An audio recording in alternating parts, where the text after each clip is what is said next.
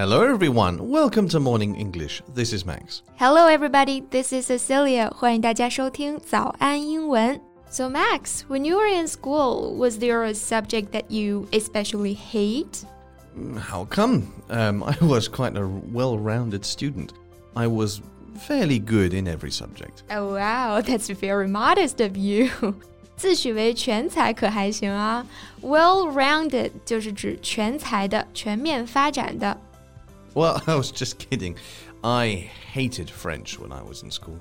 French? Why? French is beautiful. It's elegant. It's uh, c'est une belle langue. Uh, yeah. I don't know why. In fact, all my classmates didn't care for French either. But now I really like it. It's funny.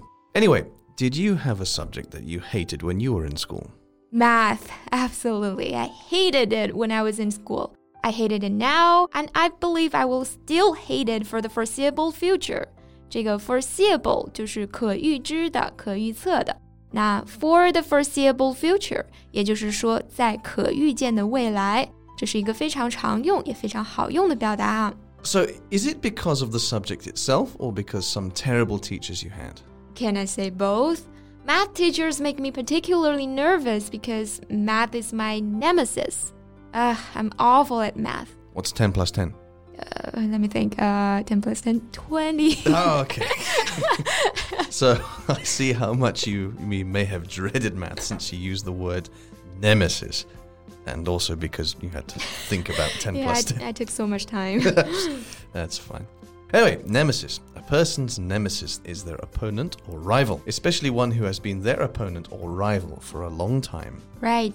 Nemesis 可以表示天敌、死对头。所以呢，大家可以理解为数学就是我的天敌，或者说数学是我的死对头，都完全成立哈。 Then you must be afraid of the person we are going to talk about. He is a math professor. He must frighten you. No, not with that face. See how cute he is.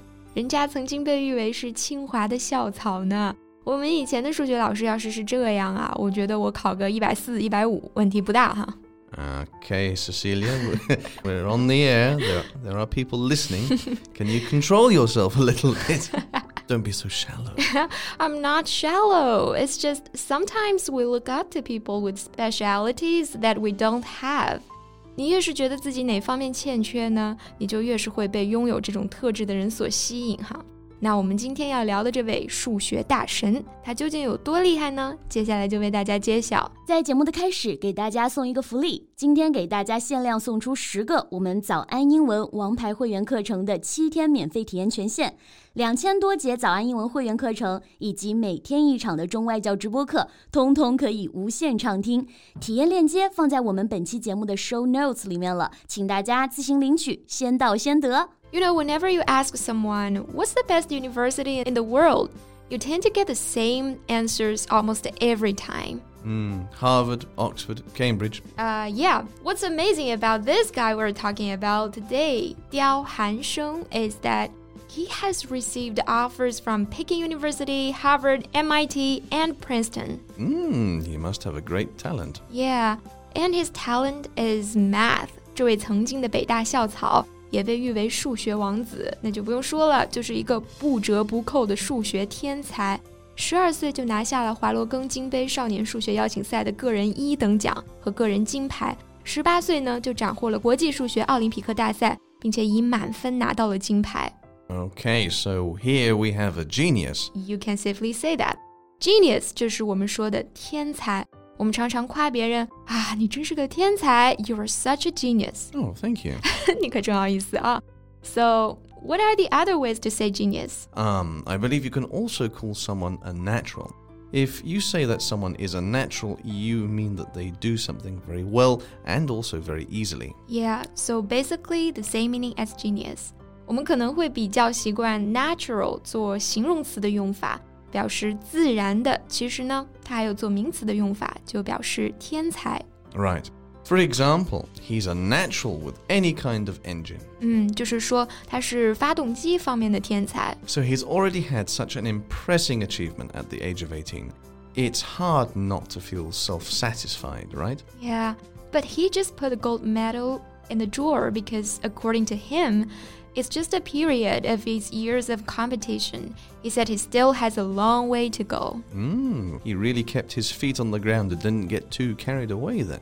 Yeah, keep one's feet on the ground，把某人的脚放在地上，就表示我们说的脚踏实地了。那我们说他一直脚踏实地，没有因为得奖就飘飘然了，对不对？那这个飘飘然，我们刚刚是用 be carried away 来表示的， 因为 carry away 可以表示使某人失去自制力，使某人激动的失去控制。 For example, you can say, Don't let success carry you away. 嗯，可以理解为不要被胜利冲昏了头脑哈。So as we said, 刁寒生 is a genius, a natural, but that doesn't mean he's not a hard worker. Yeah. In the midsummer, other classmates were all influenced by the heat and had to take a rest, but he kept solving math problems relentlessly and tirelessly. 是的,而且每次晚自习啊,刁晗生也总是要比别人提前一个小时到教室,然后坐在那里呢,以学就是三个半小时。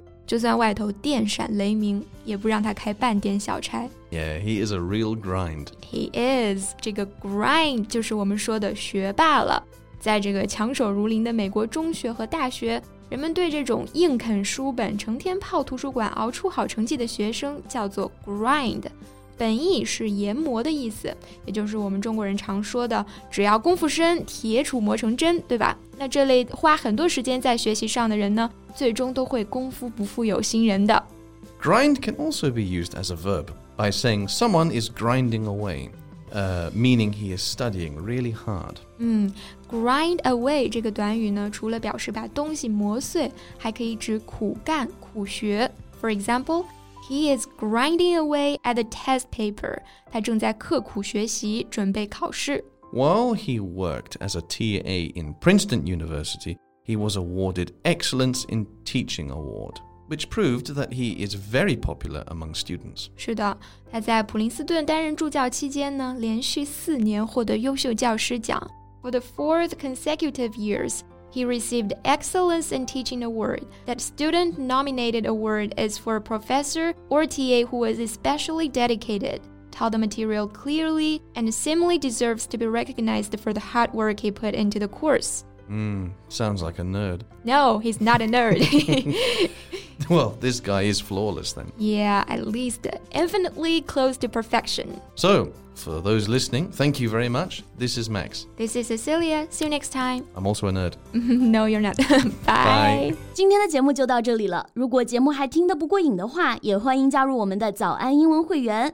成为会员，您就可以无限畅听我们每天一场免费的中外教直播课，以及两千多节原创系统课程了。今天我们限量送出十个七天免费试听权限，试听链接放在我们本期节目的 show notes 里了，请大家自行领取，先到先得。This podcast is from Morning English. 学口语就来早安英文。